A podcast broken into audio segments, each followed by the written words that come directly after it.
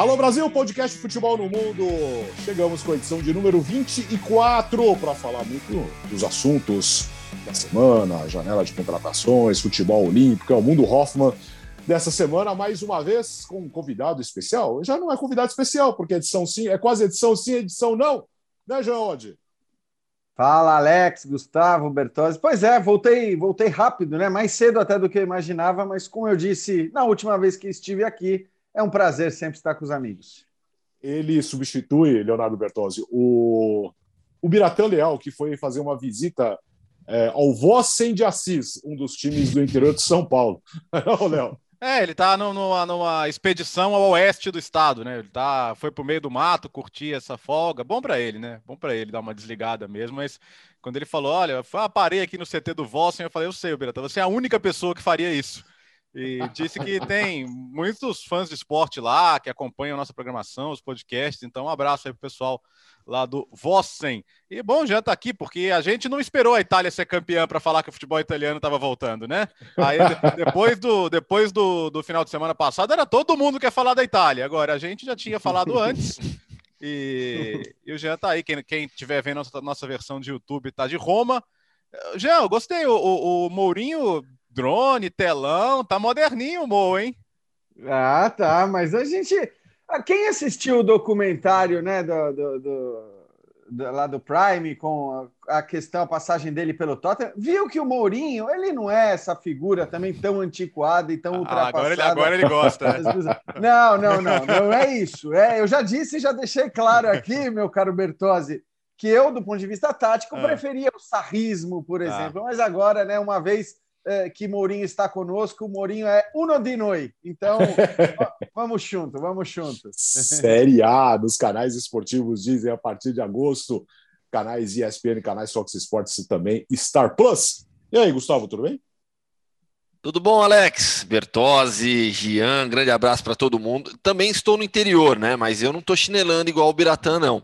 Aliás, eu poderia dizer que estou com a camisa da seleção japonesa por conta da semana olímpica, afinal de contas, as Olimpíadas começam nessa semana, mas não, estou com a camisa do Japão em homenagem ao Biratã Leal, chinelinho ah. da semana. Aliás, o, o Biratã, ele, ele foi lá no CT do Vossen, né? E aí ele mandou mensagem no grupo aqui do podcast, né? Escreveu assim: o fisioterapeuta do clube adora o futebol no mundo e pediu para eu mandar um abraço a vocês. Mas ele não disse o nome do fisioterapeuta, Pô, né? Então a gente não consegue mandar um abraço para ele. A então, culpa é do Biratã, é, viu? Se você é o fisioterapeuta do Vossen e está ouvindo, esse abraço é para você. Bora falar um pouco de transferências. Uh, vamos começar por onde? Pelo Barcelona. Leonardo Bertozzi, que tem o Agüero, Depay, o Barça. o Barça. O Barça. O Barcelona aos poucos aí remontando ou preparando o time para nossa para nova temporada. É, mas tem eles estão eles estão brincando de, de, orçamento familiar, porque lá a, a, liga tem normas muito rígidas em relação ao seu orçamento, ele tem que ser previamente aprovado e eles precisam cortar custos. É, é, é, essa história, ah, o contrato de cinco anos do Messi, por que, que o Messi assinou por cinco anos, até os 39? Não é porque ele pense necessariamente em jogar esse tempo todo, mas é porque foi a maneira de você pagar uma grana boa para ele em, em, suaves prestações. Né? Então, o, já que o salário mensal dele vai reduzir consideravelmente, você compensa isso dando um contrato mais longo. Só que mesmo assim, para registrar esse contrato, precisa cortar custos. E, e, os custos que o Barcelona teve nos últimos anos, eles foram absurdos em transferências e em salários. Então você tem um Pjanic, por exemplo, uh, que ganha um salário absurdo e quase não entra em campo. E foi já foi numa troca com o Arthur, que era boa para o balanço dos dois clubes. A gente falou muito sobre isso na época. Você olha alguns valores inflados, você acha, ai, mas não, mas é, é tudo para tudo para colocar no balanço ali que você teve um lucro com, com a transferência, né? Só que em determinado momento você tem uma folha insustentável. Ah, por que, que deram o Soares de presente para o Atlético de Madrid? Porque tinha que dar para alguém. Então, é, é, a, a, gestão Bartomeu no Barcelona ela deixou uma herança que o Laporta pegou e falou: cara, como que fizeram isso com o clube? O Barcelona, o Barcelona teve um trauma tão grande com a saída do Neymar da maneira que foi, que ele passou todos esses últimos anos tentando fazer a grande contratação, e aí foi tudo de 100, 100 pau para cima. Griezmann, eh, Coutinho e Dembélé, e o contrato do Dembélé vai acabar ano que vem, se ele não renovar ele pode sair de graça, o Coutinho foi emprestado, voltou e, e cara, o Coutinho não joga muito bem desde a Copa de 18, já são três anos, O Griezmann está se falando em sair para reduzir a folha. Então, dramático, é dramática a situação do Barcelona. Ou as contratações custo zero, Agüero, Memphis Depay, é o Eric Garcia. Mas a, a, a gente brinca muito no futebol brasileiro de a conta chegar, né? A conta chegou no Barcelona. Até no Barcelona. Vai, Jean e Gustavo. Não, é, é, curioso, né? Porque o Barcelona já fez as contratações que aparentemente vai fazer. Ninguém imagina o Barcelona contratando muito mais do que os jogadores é. que já foram anunciados, mas que não podem ser oficializados, vamos dizer assim, né? Que não podem assinar os seus contratos porque o, o Barcelona não tem como pagar os seus salários. A gente fala muito do salário do Messi, mas o mesmo vale para o Depay, o mesmo vale para o Agüero, o mesmo está valendo para todo mundo. Hoje o Barcelona tem um problema é, para poder pagar os jogadores que estão na sua folha salarial. E aí eu gosto sempre de fazer essa, essa ressalva, ou chamar a atenção para uma regra que me parece absolutamente correta na La Liga, né? Uhum. Que é a questão do salary cap, lá de você ter os limites salariais e, portanto, você não poder torrar um dinheiro que você não tem. Outros clubes têm esse privilégio no futebol europeu e eu acho que a gente precisa destacar isso porque, de fato, você não tem igualdade de condições entre todos os clubes europeus, mas isso é uma outra história. De qualquer forma, esses salários aos quais o Léo se referiu, salários altos de jogadores que hoje não são tão importantes assim para o Barcelona, eles são um problema porque esses caras não são caras é, é, com facilidade para você negociar. É. Você, você pode querer negociar o Dembélé, você pode querer negociar o Felipe Coutinho, o próprio Griezmann, fala-se muito na possibilidade do Griezmann ir para o Atlético, voltar para o Atlético. Agora, são jogadores complicados de você negociar, não porque eles sejam maus jogadores. A gente está falando de, de, bons jogadores, evidentemente, cada um no seu nível, mas são bons jogadores em má fase ou em fase apenas razoável, no caso do, do Griezmann, mas o Coutinho não é um jogador em boa fase, o Dembélé não é um jogador em boa fase, o próprio Titi é outro jogador que tem um salário alto e que poderia ser negociado. Só que, nesse momento, exceção feita alguns clubes que contratam quem quiser no momento que bem entender, é, esses jogadores é complicado de você negociar, porque não, não nem todo mundo está podendo gastar dinheiro para contratar jogador, nem todo mundo está podendo arcar com salários como esses. Então é uma situação muito complicada e curiosa do Barcelona. Não é uma questão mais de, de quem o Barcelona vai contratar, como o Barcelona vai se reforçar. A questão é que horas o Barcelona vai conseguir se livrar de alguns jogadores ou de alguns salários desses jogadores. Esse é o grande dilema hoje para a gestão do Barcelona, que aí sim, ao conseguir fazer isso, conseguirá né, oficializar e anunciar as suas contratações e, evidentemente, entre essas contratações, hoje a gente pode dizer que se inclui né, Lionel Messi, porque hoje ele não é um jogador contratado do Barcelona. Ele precisa voltar a ser contratado pelo Barcelona, embora e, tudo e indique antes, que esse vai ser o destino. Antes do Gustavo, é, é, é isso. É, é, é, ele, é um, ele é registrado como uma contratação. Então não é uma renovação de contrato. Então, na hora do, do, do, do desse, desse teto, ele entra como uma nova contratação, né, Gustavo? Aí, é, aí, aí a situação, o pessoal das contas lá, igual a gente tentando fechar esse mercado que você vai no mercado hoje, você paga, você respira e paga 600 conto. O Barcelona tá mais ou menos assim. Não, tanto é que a gente até lembrou outro dia no Futebol no Mundo da TV que o, na história, quando você pesquisar o título da Argentina na Copa América e, e, olhar, olhar o elenco da Argentina, o Messi vai aparecer sem clube. Oficialmente, ele foi campeão da Copa América sem clube. Né? Então, pra, quando a gente olhar aquela, pesquisar as, squads né, da, da, da, Copa América, vai estar lá Messi the, without club. Curiosidade histórica. Mas sabe que, assim, é, em meio a esse contexto complicadíssimo para o Barcelona, que o, que o Jean e o Bertozzi já explicaram bem, o time está mais forte do que na temporada passada. Para mim, o time do Barcelona, com os jogadores que chegaram, é, está mais forte do que na temporada passada, até mesmo pela sequência de trabalho do Coleman, sempre contestado, mas um trabalho que evoluiu. Claramente o time evoluiu durante a temporada passada e para mim tende a seguir crescendo agora. É, conseguiu liberar alguns jogadores, né? O Matheus Fernandes, que tinha um contrato absurdo, longo, foi liberado. É, mas vai processar, né? Ah, claro. Exato, porque o Barcelona rescindiu o contrato. Então vai ter que gastar alguma coisinha aí depois ainda. O Alenhar, no final das contas, que já tinha sido emprestado, foi negociado com, com o Getafe. O Firpo foi para o Leeds por 15 milhões de euros, conseguiu fazer um, uma grana ainda com o Junior Firpo. É, o Todibo também já já estava fora, foi negociado. Então, assim, conseguiu. O Trincão foi emprestado também para o Overhampton. Conseguiu é, negociar alguns jogadores e tentou fazer rescisão contratual com um Titi, por exemplo. Só que um Titi, é, é, ao mesmo tempo que o Gian falou sobre essa questão de é difícil você hoje negociar alguns jogadores, é outros também, aí olhando pelo aspecto do jogador, por que, que um Titi vai aceitar a, a rescisão? Se ele ganha um salário no Barcelona que ele não vai ganhar lugar é. nenhum sem estar valorizado. Um Titi não, não aceitou rescisão contratual também. Então ainda tem essa questão dos jogadores. Mas vamos lá. É, o ataque agora com o Memphis Depay, inclusive o Barcelona é, nesta segunda-feira publicou as fotos né, dos exames médicos do, do, Memphis Depay, a chegada dele lá em Barcelona. Mas é, eu vejo o Depay hoje mais importante do que o, do que o Agüero pensando na temporada. De qualquer modo, você tem um reforço para o ataque, dois jogadores importantes, dois jogadores que vão te ajudar sem dúvida alguma.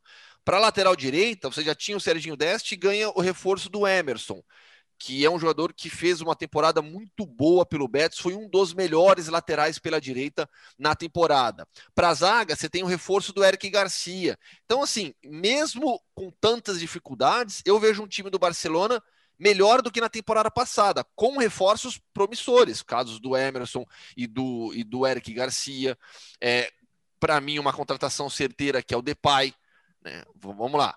Quem era a opção ofensiva? O Bright White, agora você tem o Depay. Acho que a melhora tá, tá evidente. E sobre o Coutinho, o Dembélé, sobre o Dembélé primeiro, o Dembélé é, é, é difícil, né? Mas o Dembélé nessa temporada, quando ele conseguiu ter sequência, ele foi bem. Foi bem. Não estou falando que ele foi maravilhoso, craque, melhor do time, mas ele fez bons jogos é, pelo Barcelona, principalmente quando o time estava jogando no 3-4-3. Quando mudou para 3-5-2, ele acabou saindo do time para fazer aquela trinca de meio campo. Mas em relação ao Coutinho, antes dele se machucar pela última vez, ele também vinha sendo bem aproveitado pelo, pelo Coleman. Então, assim, o, os problemas do Coutinho e do Dembélé é que eles carregam o peso de contratações de mais de 100 milhões de euros, das duas contratações mais caras e, da história do né? Barcelona. Né? É, então, Exato, então, claro, claro. As lesões claro, aí, e os salários também, é. né, Gustavo? Acho que assim, essa é a questão. É os problema. seus salários hoje não são compatíveis. E como o salário é um problema para o Barcelona, né, os salários são incompatíveis com o futebol que eles têm conseguido entregar, é. seja por motivo de lesão, seja por razão técnica, né? né? Porque o rendimento não é ruim, mas não é o rendimento que se espera é, de um salário com o que eles têm, de um valor de investimento que foi feito e, na contratação dos dois. E, e, aí o problema é, ah, então beleza, vou vender o Dembélé para ele não sair de graça. Ele se machucou de novo. Ele voltou da é. Euro machucado. E vai perder o início da temporada. Vai perder o início da temporada. Então é um jogador que você já, já não consegue vender nessa janela. E aí, uhum. ou vai vender em janeiro barato, ou vai perder de graça no fim da temporada. O que, para quem custou o que ele custou, é um desastre, né? O PSG pode se dar o luxo de pagar para ver o Mbappé. Como disse o Jean, o PSG não tem as dificuldades que o Barcelona tem, né? Então, a situação é muito mais confortável. Então, o PSG pode chegar para o Mbappé e falar: Cara, eu vou, vou pagar para ver. Ele disse que não quer renovar, que não quer renovar. Beleza, vamos ver. Vamos ver, vamos ver, vamos ver. Vamos, vamos, vamos esperar até o final, vamos, vamos tentar convencer, porque outro clube nessa situação já teria colocado o jogador no mercado. Já teria. É Mas no caso, é. e, e, aí até já migrando para o PSG, né? No caso, eu, eu defendi isso é, em outro programa, né? O Paris Saint-Germain, por ter essa situação absurda financeira, um ponto totalmente fora da curva da realidade do futebol mundial, né? Paris Saint-Germain e City, mas o Paris Saint-Germain é, é, mais ainda do que o City em termos de gasto, de, de fazer investimento. É, eu pago, eu pago para ver sim é, em relação ao Mbappé. E se perder ele no final do contrato, meu, é, é, é, é, o, é a tentativa para ganhar Champions. É uhum. a tentativa para ganhar Champions. Aí, quem sabe, no final, se consegue é, mudar a decisão do jogador, mas eu pagaria para ver. No caso do Paris Saint-Germain, em nenhum outro clube você paga para ver numa situação como essa, porque ninguém tem a condição financeira que tem o Paris Saint-Germain, um Estado bancando o clube. É, é, diferente, mas eu, no caso do Paris Saint-Germain, depois de todos esses investimentos, e, e, o time tá. É outro caso de um time que está bem melhor, com Hakimi, com Sérgio Ramos, com Donnarumma, melhor jogador da Euro, né, com o Hinaldo no meio-campo, eu pago para ver e mantenho o Mbappé independentemente do que ele decidir ao final do contrato. Então, até porque, né, Gustavo, é, no caso do Mbappé, você pode considerar isso uma contratação, né? Uma contratação ainda que curta, mas pro, o que é para o PSG? O PSG que falava até pouco tempo em contratar o Messi, que falava é. em contratar o Cristiano Ronaldo. Então, é o que você disse. Né? Na verdade, agora o PSG parece, inclusive, ter se ligado onde estão as suas fragilidades. contrata dois jogadores que podem ajudar muito nesse sentido, porque é, a gente imagina que até o Sérgio Ramos possa eventualmente ajudar né, no, no, lado do campo se isso for necessário em algum momento. O Hakimi nem se fale, e esse custou 70 milhões de euros. Né? É, é, é bom destacar isso também, nessa, nesse absurdo que acontece no PSG. Eu acho que a gente tem que falar mesmo, é, porque é, é, absurdo que, num momento como esse, em que está escancarada a dificuldade de quase todo mundo, em que ninguém consegue contratar, em que a pandemia parece levar a, a, o futebol mundial a uma outra realidade, alguns clubes continuem é, com aquela realidade de pré-pandemia, porque não interessa se eles arrecadaram, se não arrecadaram, se entrou gente no estádio, se não entrou gente no estádio, e o, e o PSG está fazendo isso. Ah, mas contratou só a custo zero. Contratou só a custo zero um goleiro que vai custar 12, 13 milhões de euros por temporada. Né? O Hakimi não é custo zero. O Hinaldo foi oferecido a ele um salário que era o dobro do que ele receberia no Barcelona para poder jogar no PSG. Ou seja, também não estamos falando certamente de um salário baixo. O mesmo se aplica ao Sérgio Ramos. Então, é um absurdo que isso possa continuar a acontecer enquanto a gente vê um monte de nanico ali sendo punido pela UEFA porque passou aqui, porque passou ali e tudo mais, enquanto algumas coisas, inclusive algumas já provadas, né, mas é, outro, no caso do, do Manchester City, tudo aquilo que aconteceu, todos os indícios é, comprovados, né, indícios que eu digo assim, são indícios, mas são praticamente provas colocadas pela imprensa alemã que foram ignoradas por razões burocráticas, né? Ah, isso aqui não pode ser considerado uma prova por motivos uh, legais ou mas os indícios estão todos ali. Isso continua acontecendo. De qualquer forma, eu estou contigo. Se não for desse, nesse ano, né, ainda mais com a permanência do Mbappé, realmente fica difícil imaginar o que mais o PSG pode fazer, quem mais ele pode contratar para conquistar finalmente seu grande objetivo, que é a Champions League. É, a impressão que eu tenho é de que esse, esses, esses acontecimentos descritos pelo Jean mostram que o, que o fair play financeiro bateu no teto dele em relação ao, ao que ele pode fazer. Porque ele tem um grande mérito e, e, muito menos clubes quebraram depois da sua implantação. Isso é um fato. Né? Ele, ele, conseguiu ser um mecanismo de controle eficiente nesse aspecto. Mas, de fato, ficou provado também que ele é driblável, especialmente em clubes que têm relações com estados. E aí você mete uma canetada, não, tal contrato vale tanto, e passa aí, vamos ver no que dá. E a impressão que eu tenho agora, especialmente porque o PSG é o clube politicamente mais poderoso do mundo depois do racha da Superliga, é de que as regras do fair play financeiro vão mudar. Vão mudar. Vão mudar e talvez não sejam necessariamente ruins para eles também. Porque hoje o, o, o, fair play é um processo retroativo, ao contrário desse processo na Espanha que a gente mencionou, né? Ou seja, você primeiro precisa provar que você tem o dinheiro para depois fazer o registro. O fair play é um processo uhum. retroativo de três temporadas para trás. Então, você, ele não te impede de fazer nada. No máximo, ele pode te causar Mas uma punição lá na frente. Depois. Exato. É. Então, é, é, e, e, como isso se provou driblável, eu acho que algum tipo de outro mecanismo vai ter que ser encontrado, mas não necessariamente vai ser algo ruim para o PSG. Então, acho que o PSG está surfando nessa onda de, de insegurança em relação ao que vai ser o futuro do fair play financeiro dentro da UEFA e está aproveitando. É, é, muita gente fala, ah, Donnarumma, mas já tem o Keylor Navas. Cara, o Donnarumma tem 22 anos. O Donnarumma vai ser um dos é. maiores goleiros da história.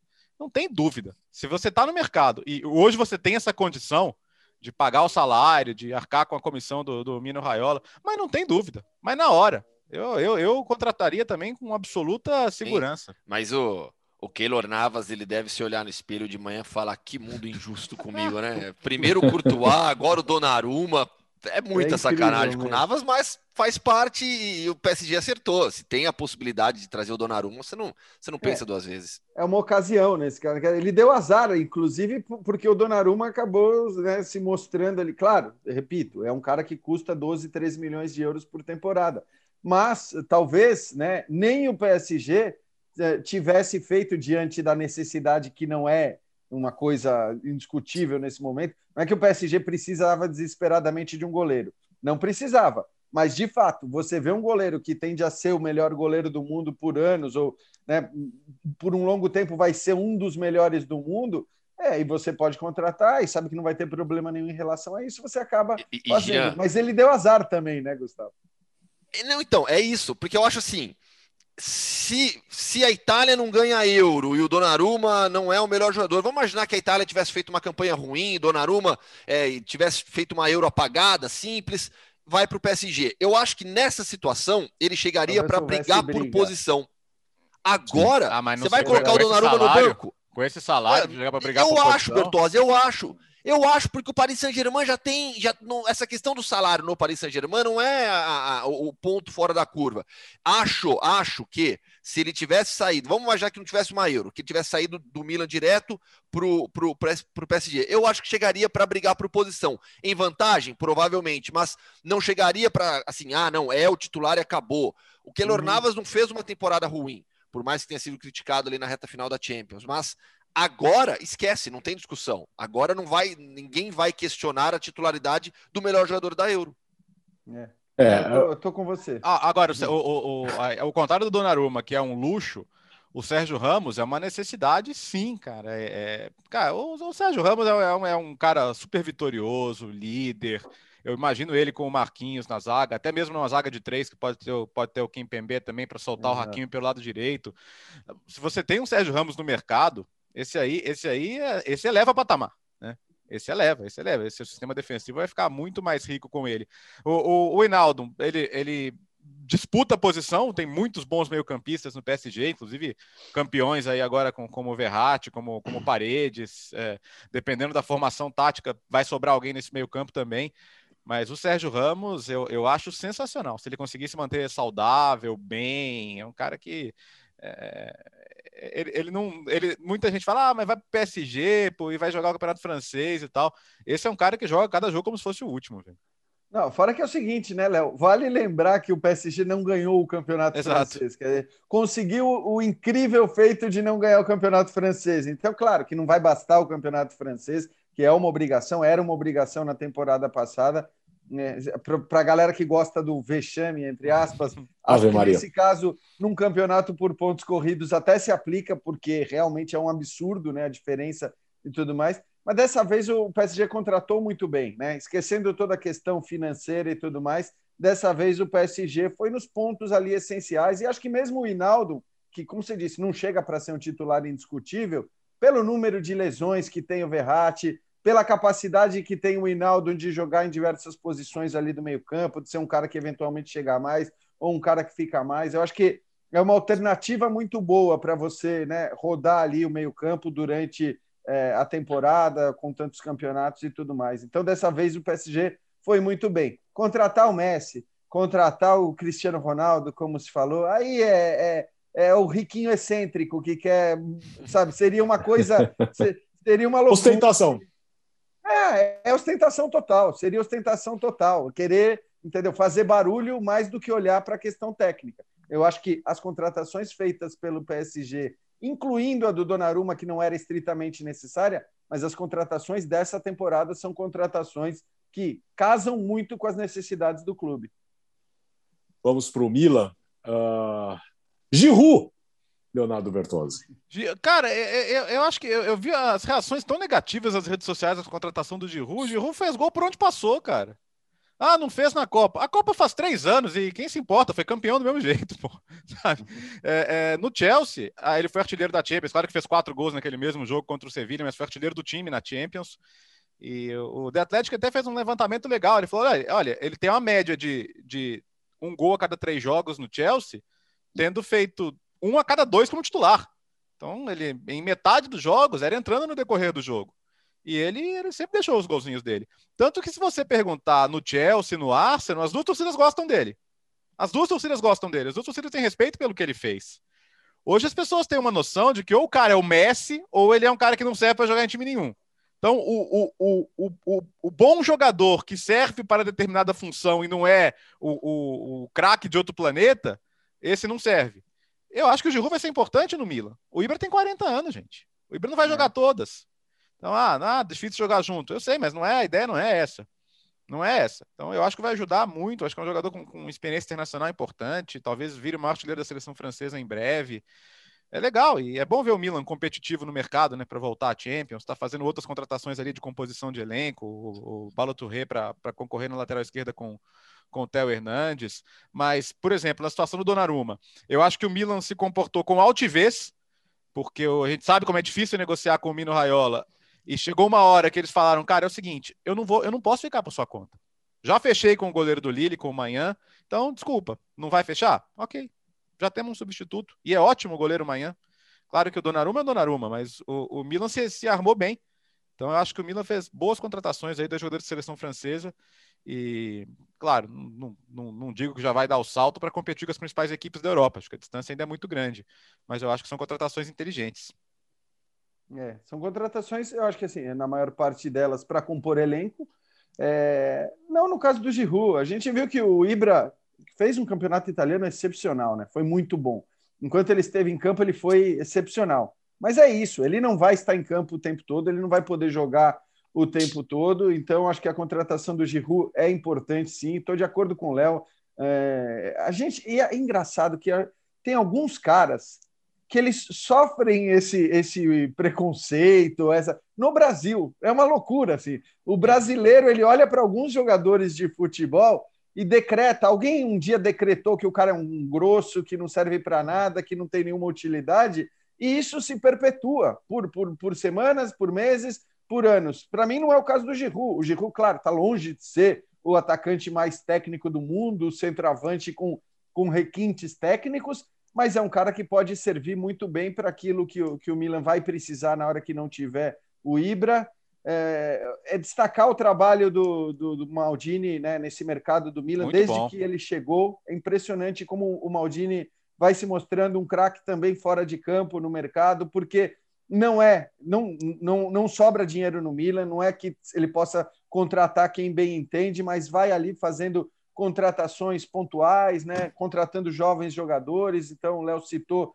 as alternativas aí contratadas para o gol não é uma alternativa, né? O Manhã chega para ser, evidentemente, o titular e chega de uma grande temporada de um clube que talvez não fosse o campeão francês se não fosse o seu goleiro, mas para a lateral esquerda uma alternativa. O próprio Caio Jorge, de quem está se falando, a gente sabe que o Caio Jorge não, né, se chegar agora no Milan, não vai chegar para ser titular do Milan. Dificilmente com Giroud e Ibra vai ficar brigando para ser titular em algum momento mas ele está olhando para frente também. O próprio Tonali, que não, né, o novo Pirlo, o ex-novo Pirlo, é, que não virou novo Pirlo, mas o, o, Milan continua vendo a qualidade no jogador e aposta nele, contrata o Tomori do, do Chelsea. Então, assim, são vários jogadores que me parece que o Milan está olhando para frente também, está fazendo um trabalho muito bom. O Maldini, é óbvio que o Milan não é time para brigar por Champions League, mas está se preparando para tentar fazer uma Champions digna até porque é bom lembrar, né? O está no, no pote mais complicado ali, então tudo indica que o grupo do Milan nessa Champions vai ser um grupo complicadíssimo. E no italiano vai ter de novo uma Juventus muito forte, uma Inter que é a campeã. Então o Milan acho que vai, vai se preparando aí com esse bom mercado para fazer uma campanha digna, onde quer que seja, ainda que não venha a ser campeão, porque não é o favorito para nenhuma competição que disputa, na minha opinião. Só antes do Gustavo, aliás, acho que a Juventus vai ser favorita com a volta do Alegre, mas vamos ter tempo para discutir isso. Jean, vamos marcar aquela live no Instagram, tá? Vamos, vamos, tá vamos. A gente, a gente avisa para o nosso fã do esporte. É, antes do Gustavo, é, é, bom destacar esse ponto. O Milan, o Milan, hoje, ele é de um fundo de investimentos americano, fundo Elliott, que trabalha com gestão de dinheiro. Tá? É. Então não é, ah, gasta aí, gente, que depois a gente vê. Não, é assim, o, o Maldini, é, o Gazidis, que é o CEO, a, a, a, nossa grana é essa aqui, tá? E eu quero tudo bonitinho na minha mesa. É assim que funciona. Então, é, é isso, isso aumenta ainda mais o mérito do Maldini. Ele, ele trabalha com, com, com, com critérios. Por que, que, que o fundo Elliott quer? Ah, ele quer que o Milan seja campeão? Claro que quer, até porque isso vai trazer mais dinheiro mas ele quer principalmente valorizar o clube para na hora que for vender o Milan na frente, vender que seja um bom negócio vender o Milan. Porque o, o Elliot não queria entrar ser dono do Milan, ele queria que os chineses pagassem o dinheiro que ele emprestou para os chineses comprarem, mas os chineses não pagaram. Então os caras um belo dia acordaram e tinham um clube de futebol para administrar. Então é importante falar isso. isso. E, e, hoje eles têm pessoas que, que, que conseguem fazer bem o trabalho, né?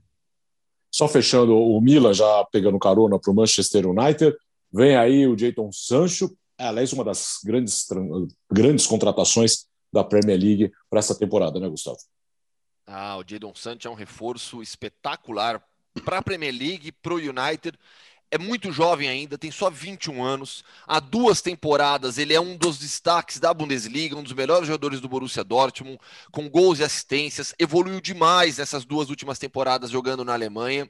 O Jadon Sancho, que foi um dos primeiros é, desses jogadores ingleses que saíram da, da, da da, da, Inglaterra, onde ele era da base do City. Ele falou: não vou ter chance do City. Foi para o Dortmund, ganhou oportunidade. O Julie Bellingham fez o mesmo, quase o mesmo caminho, né? saiu da Inglaterra, mas eh, não, não do Manchester City, para se desenvolver também no, no, no Borussia Dortmund. E agora ele volta para a Inglaterra com outro tamanho com outro tamanho. O Jadon Sancho vai tornar o ataque do United ainda mais forte. A gente já está falando de um time que tem Rashford, que tem Mason Greenwood, que renovou com Cavani. É um time que evoluiu também. Falamos de evoluções de Barcelona, do Barcelona, por exemplo. É, o United é uma equipe que chega muito forte para essa temporada. E o Jadon Sancho chega para ser titular, para ser uma das estrelas da equipe. É uma contratação que o United já tentava há muito tempo, há muito tempo já queria fechar com o Jadon Sancho.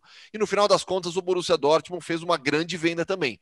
Dortmund que consegue, nesses últimos anos, ir muito bem na busca de jovens talento e, de, talentos e depois negocia ainda melhor no mercado, vai fazendo o seu dinheiro também e utiliza muito bem esportivamente esses jogadores. É, o Gustavo, acho que é aquela contratação que justifica se justifica muito mais pela qualidade técnica do jogador é, do que pela necessidade do time naquela posição específica. Porque você falou, né? O Manchester United tem, tem o Rashford, tem o Greenwood, são, são jogadores jovens com potencial enorme. Aí, num outro patamar, tem o, o James, é, o próprio Marcial, que joga por. Então, talvez não fosse a posição mais necessária para o Manchester United. Só que você está falando de um cara que aparentemente é muito acima da média. Eu até acho que existe uma diferença, né? Na hora que você sai da Bundesliga e vai para a Premier League, você pode sofrer ali com a adaptação, com as diferenças do campeonato, e a gente viu isso, por exemplo, nos reforços contratados pelo Chelsea na última temporada. Só que o Chelsea acabou campeão europeu. Então, ainda que esses caras não tenham sido as grandes estrelas do time como muita gente imaginava, eles foram importantes. E acho que o Sancho é aquela, aquele cara que é o que você falou, não é de hoje que o Manchester United queria, e não é de hoje pela qualidade técnica.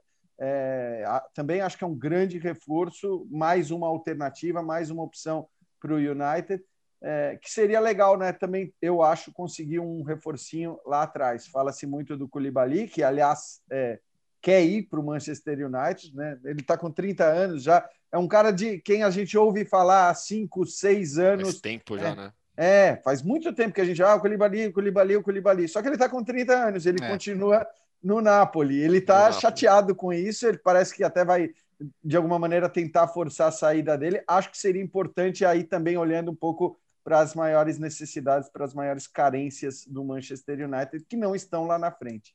É, e, e zaga, né? O, Varane, por exemplo, seria excelente. O Varane teve uma certa queda de rendimento no Real Madrid, mas você junta ao Maguire, e acho que a, a Euro deu uma percepção diferente ao Maguire, né? Porque muita gente tinha, tinha aquela coisa, ah, o Maguire é um flop porque custou 80 milhões. Ok, custou caro mesmo, mas ele não é um zagueiro ruim como muita gente acha que ele é. Ele é, ele é um jogador fundamental e, e, raramente fica fora de jogos, o que é muito importante também. Euro, né? Sim, sem dúvida. E, e, é um jogador super importante. Então, acho que se você conseguir juntar um Varane ali na defesa, vai ser incrível. Agora, é, é, é tem que ser uma temporada agora de colheita, né? Porque a, uma, uma coisa a gente tem que reconhecer é a direção do Manchester United. Paciência e confiança no Solskjaer eles têm porque eles estão entendendo, ó, tem um processo. Ah, mas saiu na fase de grupos da Champions. Sim, mas ó, engrenou na Premier League, não classificou com folga para Champions, não conseguiu brigar pelo título até o final, mas, mas teve ali. Então, acho que é a questão de, de ir passo a passo. Mas fica, fica essa sensação de que, ok, o torcedor está ansioso, porque agora ele está vendo o vizinho City ganhar quase todo ano. E eles não estão acostumados com isso né? O, o, Alex Ferguson chamava o, o, o, Manchester City de ah, noisy neighbors, os, os vizinhos barulhentos, ah, estão fazendo barulho mas coitado, deixa eles, né? E, e não, né? Agora, enfim, quem está correndo atrás são eles. Então, acho que existe uma, uma ah. pressão, uma cobrança grande, né? Ainda mais, ainda mais se o Manchester City conseguir a contratação do, do, do Harry Kane. Né? E aí eu acho que seria a contratação mais bombástica dessa janela é, considerando aí todos os mercados, né? Porque o Haaland, o Haaland vai continuar do Dortmund. É, o, o, Hans Watzke, CEO do clube, já declarou isso várias vezes. Acho que está muito claro já que o Haaland vai continuar no Borussia Dortmund, a não ser que algo é, excepcional aconteça agora. Então a tendência é termos ele em Haaland mais uma temporada jogando a Bundesliga, jogando pelo Dortmund. Harry Kane, que pediu para sair do Tottenham, que quer deixar o clube, o City já confirmou o interesse. Se o City confirma e consegue uma contratação do Harry Kane e ainda vai e busca o Grealish, aí a gente está falando de negócios pesados demais. O Grealish é espetacular, espetacular, e o Harry Kane, para mim, seria a contratação dessa janela de transferências. É, e, e, o City já está começando a fazer aquelas vendinhas menores, e o City tem esse, essa, essa vantagem, né? O City contrata muito garoto e aí, mesmo que ele não, não jogue no clube, ele consegue vender. Então, o Harrison, o Lucas Mecha, que foi destaque da Alemanha sub-21, agora foi vendido para o Wolfsburg. Então, você pega 10 milhões ali, 15 milhões ali, e esse dinheiro vai pingando, e a gente nem percebe no dia a dia. É, é, a gente nem percebe, mas é, o City está fazendo essas pequenas vendinhas aí, e o dinheiro vai entrando, né? Vai entrando. Agora, é, a, a, negociar com o Tottenham não é fácil. É, é, é, e me parece muito claro, o Nuno Espírito Santo tem dito o tempo todo: conto com ele. Na cabeça não, do. Não é bobo nem nada. É, né? é, mas assim, na cabeça dele, assim, deixa eu dar um, um, publicamente um sinal. Não é, ah, vamos claro. ver, vamos, é, vamos conversar, não, não. Conto com ele. Ele é jogador até, do Tottenham. Até para dar o sinal pro Daniel Levy também, Sim. né? Quer dizer, quando ele fala isso publicamente, ele está deixando claro que, porque realmente é uma o Antônio Conte, muitos dizem, além da questão do elenco que não, não olhava com bons olhos para o Conte por todos os problemas que ele, ele também tem. não olhava com bons olhos para ele. Exatamente, ele é, também não é. olhava com bons olhos para o elenco e a perspectiva de perder o Kane, né, a, a perspectiva de não contratar, é, fez com que ele também não, considerasse é, assumir o Tottenham. Agora, eu acho que se acontece essa contratação por parte do City, a gente está falando de uma contratação que o City não fez na era do Guardiola, porque todo mundo fala da grana que o é. City é. gasta, e acho que vale dizer que é verdade isso. O City gasta também um dinheiro absurdo, ou gastou um dinheiro absurdo. Vale para o City muito do que a gente falou em relação ao Paris Saint-Germain, mas o City não tem essa lógica da contratação das grandes estrelas. Nesse sentido, ele é completamente oposto ao PSG, pelo menos na era, na era Guardiola, eu estou falando, tá? E aí chega um cara de um tamanho absurdo. Né? É um cara que chega para ser a grande estrela do elenco? Não sei, porque o De Bruyne se tornou essa estrela com a camisa do Manchester City. Ele virou um jogador do tamanho que é hoje por causa do rendimento dele no Manchester City. Mas trazer o cara do patamar lá ali, da, ah, eu quero daquela prateleira ali, da mais alta de todas, né? É, e, e trazer para integrar o elenco do Guardiola, isso até agora não teria acontecido. E é o que, do que se trata caso o clube contrate o Kane. Acho que o Grealish também, mas evidentemente não está no mesmo, no mesmo patamar, não está no mesmo nível hoje do, do futebol mundial. Pode vir a ser, provavelmente estará, mas hoje o Kane é uma contratação que estou com o Gustavo. Se acontecer, vai ser a grande contratação desse mercado, porque é um cara no auge de 27 anos de idade, que inclusive acho que até pelos 27 anos de idade, está afim de ir para um clube que lhe dê mais chances de conquistar títulos. Puxa, ele teve tão perto de conquistar um título, né? Agora. Ah, é verdade. É, mas, tudo bem. mas eu, eu, eu ó, é, se ele ficar no Tottenham, eu diria que a maior chance vai ser pela Inglaterra mesmo, mas eu não quero ser maldoso a esse nível. É, Haaland. Me parece muito claro na cabeça do Haaland o processo dele, sem pressa, de jogar mais um ano no Dortmund, até porque o Dortmund se classificou para mais uma Champions, e esse, esse é um cara que vai, vai, vai bater muitos recordes em Champions League, já bateu alguns de, de rapidez para chegar a gols, de idade e tal, mas é, é, e tem uma, tem uma coisa que é muito fácil de entender, gente. É, falamos do Mino Raiola mais cedo no caso do Donnarumma. Hoje ele custa X, quanto o Dortmund exigir. No verão do ano que vem, ele custa 75 milhões. Ponto. A multa rescisória dele no, no fim da temporada é 75 milhões. Aí o que, que pensa o, o Mino Raiola? 75 milhões para o Dortmund, né, filhão? Que você quer contratar? E para mim? Aí o pai dele, o Alf Ring Haaland, que foi um meio-campista é, bem. teve a briga com o Harry, com o Roy Keane, etc. É, fala, e para mim? Então, quem quer contratar o Haaland ano que vem também já sabe que não são 75 milhões. Mas sabe que mas... se você conseguir fazer o negócio certo com, com o Mino Raiola, com o pai do jogador e com ele, você vai ter uma possibilidade maior de conseguir. Então, o, o, o, ao contrário do Harry Kane, que quer sair agora, o Haaland não tem essa pressa. Não tem. Até porque é outra idade, outro momento, outro percurso claro. de carreira. Então, eu vejo muita gente falando, ah, mas o Chelsea pode gastar 175 milhões eu, eu para mim não faz sentido. Eu acho que dá para qualquer time pode esperar um ano para tentar uma condição melhor para contratar o jogador. Uh, hora de rodar a nossa vinheta, Opa. Leonardo Bertozzi. Mundo Hoffman! Deu uma desafinada aí hoje, hein? É, cada semana ela muda. É, muda o tom. É. Vamos discutir ao vamos, vivo. É. é. vamos discutir esse Quem tom. Sabe, aí, faz né? ao vivo. É. Vamos lá. Teve. Aconteceu o sorteio da terceira fase qualificatória da, da Champions League. Né, a gente já falou de conference aqui, mas a Champions League também tem o seu, o seu lado alternativo, né? E dessa vez a, o perfil da Champions tweetou lá, porque é, é uma baita sacanagem isso que a Champions faz, né? Eles, primeira fase, a, a, a, aquela a, a, fase preliminar, primeira qualificatória, eles não estão nem aí, não divulgam tal. Aí agora, terceira fase qualificatória, já tem time pesado, eles estão divulgando. Então vamos lá, vamos aos confrontos. Né, não temos todos ainda definidos, porque tem a segunda fase qualificatória para acontecer. Então, na, na chave dos campeões. Dinamo Zagreb e Omônia. Quem passar pega a Legia Varsóvia ou Flora Tallinn da Estônia. Você tem um confronto absolutamente alternativo, que é o Lincoln Red Imps de Gibraltar com Cluj. Quem ganhar pega o Slovan Bratislava ou Young Boys. Olympiacos da Grécia e Neftic do Azerbaijão. Quem sair daí pega o Mura, que foi o campeão esloveno, conquistou o campeonato esloveno na última rodada, é, derrubando o Maribor.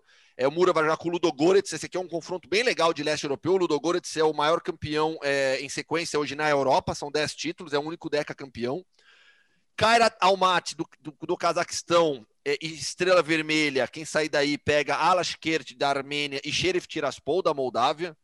Sheriff Tiraspol, o Bertozzi vai se lembrar, na época de, de, de Trivela, eu sempre apostava, não, esse ano os caras vão chegar na, ah. na fase de grupos, esse ano vai. Que eles tiveram uma sequência de títulos grandes também. E aí você tem ainda Malmo e o Helsinki, o HJK.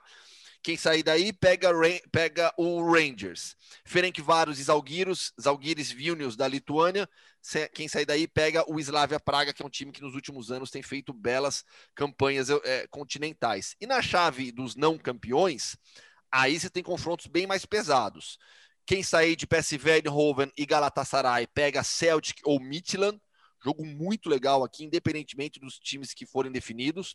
Spartak, Moscou e Benfica. Esse aí sim, um confronto já definido e super pesado. Spartak, Moscou e Benfica. Genk, Shakhtar Donetsk, que é um jogo bem legal também. E por fim, Mônaco pega o vencedor de Rapid Viena e Sparta Praga. Outro confronto bem bacana. Já antecipo que o Shakhtar, por causa do professor Deserbe, é o meu segundo time na Europa esse ano, atrás de todos os italianos. E vamos, vamos é ver. O segundo atrás de todos é. o, o, e pelo menos não pode. O, o Shakhtar e o Benfica não se cruzam na, na fase de playoffs, porque os dois têm, têm coeficiente alto, mas podem pegar um Mônaco, por exemplo, passando, né? Então, Benfica contra, contra o Spartak do Rui Vitória, que foi técnico do próprio Benfica, professor Jesus, que caiu para o PAOC do Abel. Então, sempre os técnicos portugueses encontrando aí o Benfica. Na temporada passada deu certo, não para ele. E pressão, bem, a gente sabe que o Benfica até mesmo na questão financeira, precisa muito chegar à fase de grupos, mas não tem dado muita sorte nos sorteios, né? Bom, para fechar uh, o episódio 24, vamos falar do futebol olímpico. Vem aí a Olimpíada de Tóquio. O Brasil, claro, entra como um dos favoritos, mas não podemos esquecer da seleção espanhola que montou, convocou um timaço para disputar a Olimpíada, né, Jean?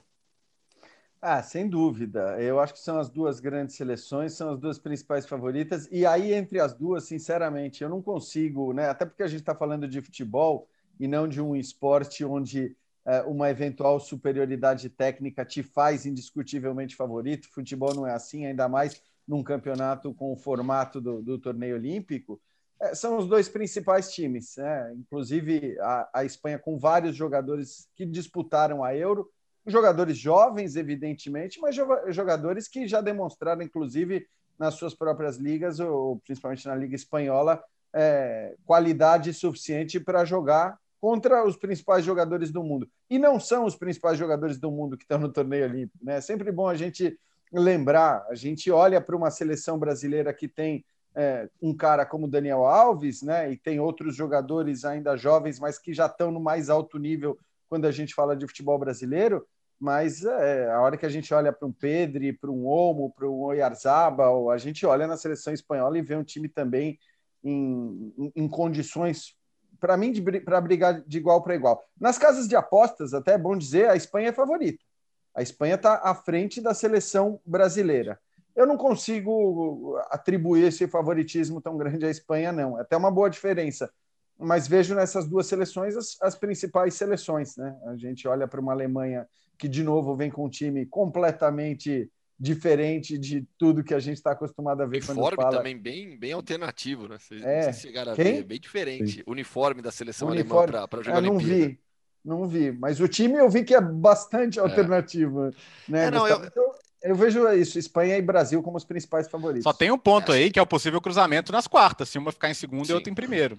Agora, de qualquer maneira, aí pode ser Argentina também, Alemanha. Mas aí tem um ponto, né, que é. é- é- fica, o, o torneio olímpico é, é- é uma coisa meio perdida no calendário, porque a gente sabe que o futebol dentro da Olimpíada também é meio perdido.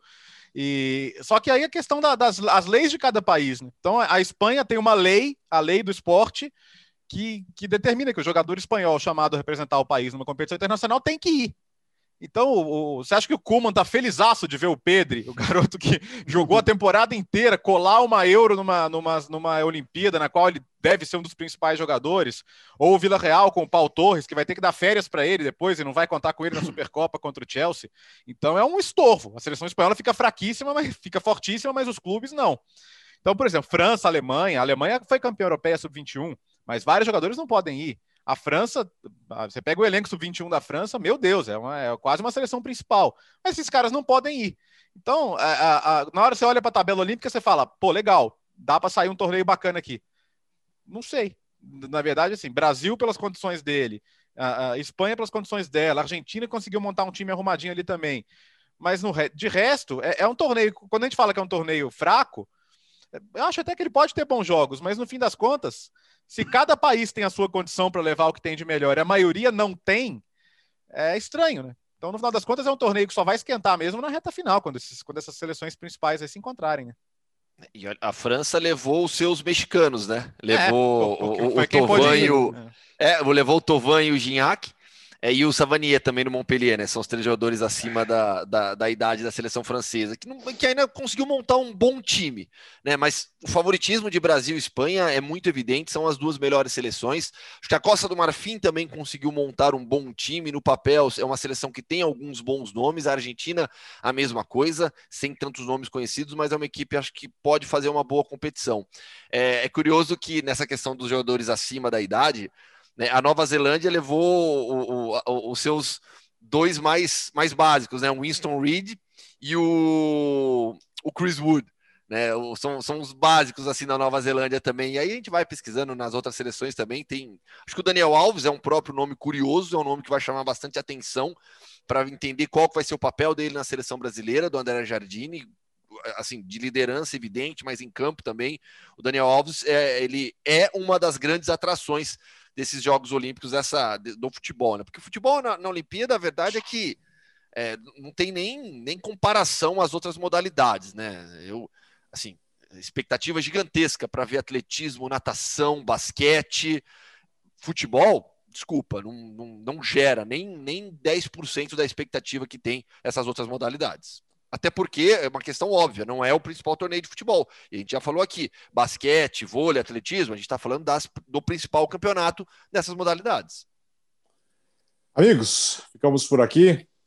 Papo longo e rápido. Já? Hein, Jean? Já? É, Você viu que, bem ou mal, quase 50 minutos de podcast. Passou rápido. Ô, Jean, volte é sempre, hein? Pois é, não, volto, como eu disse, só chamar que estou- estarei aqui, é, foi um prazer de novo. Realmente passou muito rápido, é, eu nem percebi que já tinha dado uma hora de programa e deu, né? Mais ou menos isso, né? Ó, fiquem ligados nas nossas redes sociais. Desculpa, Gustavo, que o, eu e o Jean vamos fazer uma, uma live para falar do italiano aí, dessa novidade dos, dos canais Boa. E do Star Plus também, ESPN, Fox Sports, porque certamente o fã do esporte está muito animado com essa notícia. E eu, fica de olho no, no meu Twitter, no Twitter do Jean, no meu Instagram, no Instagram do Jean também, que a gente avisa aí quando a gente vai bater esse papo. Ah, E e, outra também- coisa. Diga, diga. ah. que também será atração né, dos canais é, esportivos do grupo Disney, é a Conference League. E neste programa há um indivíduo que torce pela final mais chata possível da Conference League. Tottenham e Roma. Seria um absurdo uma final dessa acontecer. Eu acho que com a lei do uma ex, regra com a que lei proibisse, do sabe? Eu, eu acho que para cruzar. Ô, Gustavo, né? como se trata de Tottenham e Roma, eu acho que essa final obrigaria um dos dois a ser campeão. Então é. é muito improvável que essa final aconteça justamente por esse motivo, porque a gente vai ter que ver ou o Tottenham ou a Roma campeões ao final da temporada. Com a lei do ex, o José Mourinho. Uh, bom, a gente, nós vamos combinar e falar para você, fã de esportes. De repente, a gente faz episódios especiais daqui a duas, três semanas, com a volta dos principais campeonatos. Tem o italiano, tem o inglês, uh, tem o português, espanhol, tem tanta coisa aí nos canais esportivos Disney a partir de agosto e durante as próximas semanas nós vamos conversando aí. Valeu para você ligado nos, nos agregadores, obrigado pela audiência no YouTube, sempre também com audiência muito grande. Muito obrigado pela audiência de sempre e nós voltamos semana que vem. Valeu!